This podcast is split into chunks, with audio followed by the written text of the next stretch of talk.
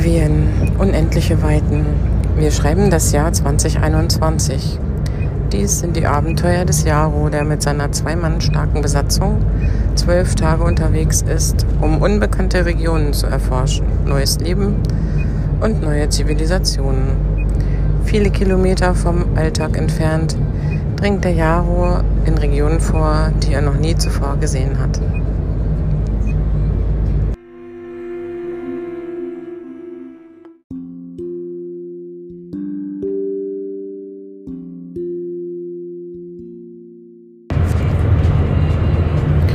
Hallo ihr Lieben, ich nehme euch jetzt mit zu Tag 3.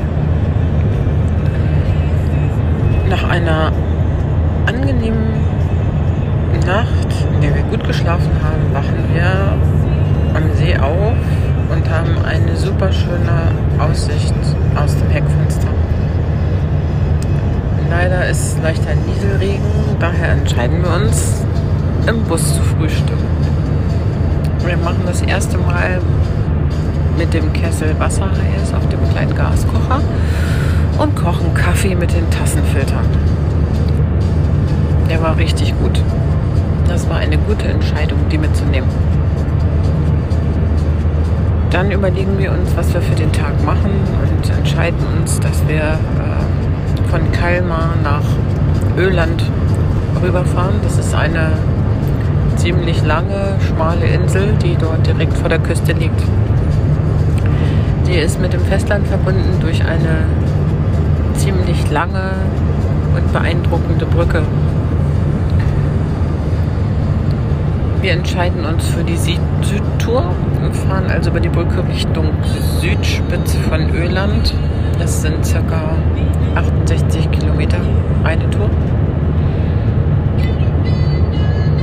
Und fahren durch eine ganz interessante Landschaft mit jeder Menge Windmühlen, die alle noch recht gut erhalten sind, aber nicht in Betrieb.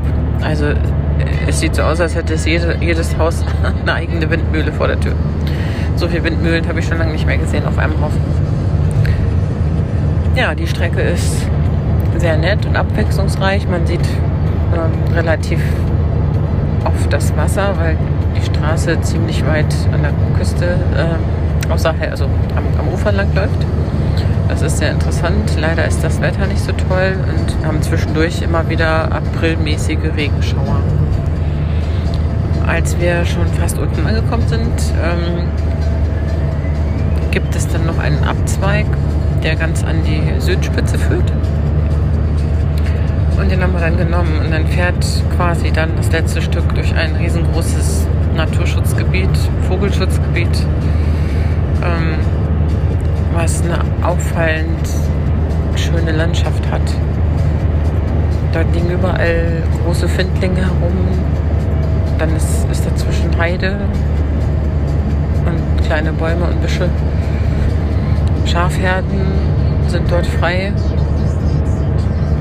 Und das Ganze hatte eine wirklich tolle Stimmung, obwohl es halt leicht geregnet hat ging von dieser Landschaft irgendwie eine ganz besondere, ein ganz besonderer, äh, ein ganz besonderes Gefühl aus. Ich weiß nicht, wie ich das beschreiben soll. Es war, war irgendwie, also für mich persönlich jedenfalls, was ganz Besonderes.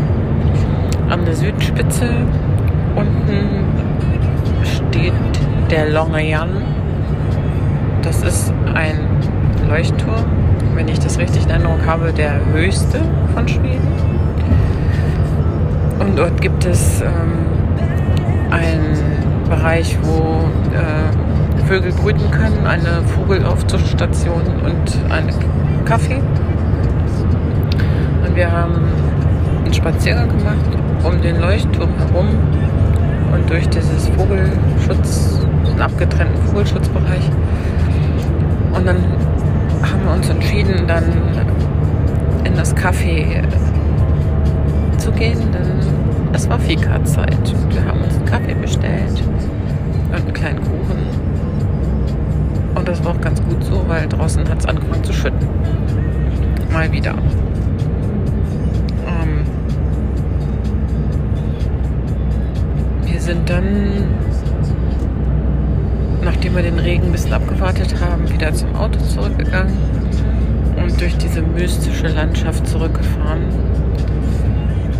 Es gab unglaublich heftige Regenschauer. Auch außerhalb des Naturschutzgebiets. Dann auf dem Rückweg nach Kalmar hatten wir richtig heftigen Regen.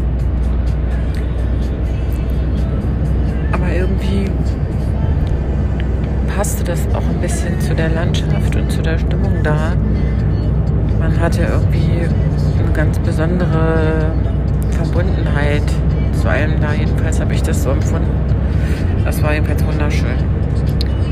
Wir sind zurück zur Brücke gefahren, auch bei Regen über die Brücke, wieder Richtung Kalmar und haben dann unsere Reise fortgesetzt in Richtung Stockholm. Es ging weiter mit dem Aprilwetter. Immer wieder Schauer, immer wieder Schauer. Ich hatte zwischendurch ähm, die Kamera angemacht. Ein paar von euch sind quasi mitgefahren und haben das erlebt, wie es immer wieder geregnet hat. Es ging eigentlich die ganze Zeit weiter, bis wir Stockholm erreicht haben. Und auch da war immer noch Nieselregen abends. Wir sind in Stadt reingefahren, da war es schon dunkel. Und ich war total beeindruckt, weil dort äh, Straßen in drei Etagen, links, rechts, oben, unten, Tunnel. Man hatte das Gefühl, man fährt quasi, die, die Stadt ist komplett untertunnelt und man fährt irgendwie permanent unter irgendwelchen Gebäuden lang. Ähm, das war schon irgendwie irre und alles ziemlich modern, auch die Häuser ziemlich modern, was man so sehen konnte. An den Tunneln, teilweise an den Ausfahrten, so Kunstprojekte. Also es war schon echt irre, aber es war halt auch schon spät. Und wir haben dann einen Rastplatz gesucht, den mir auch Bjarne empfohlen hat. Wir sind dorthin gefahren, auch im Stockfinstern angekommen und auch immer noch bei leichtem Regen haben ihn aber gefunden, haben dort gegessen und abends ja noch eine Weile gechattet. Ähm, ja, es war auch dort absolut ruhig und wir konnten dort super schlafen. Ähm, waren auch nicht die einzigen, es waren noch zwei, drei andere Wohnmobile dort und haben damit den Tag beendet.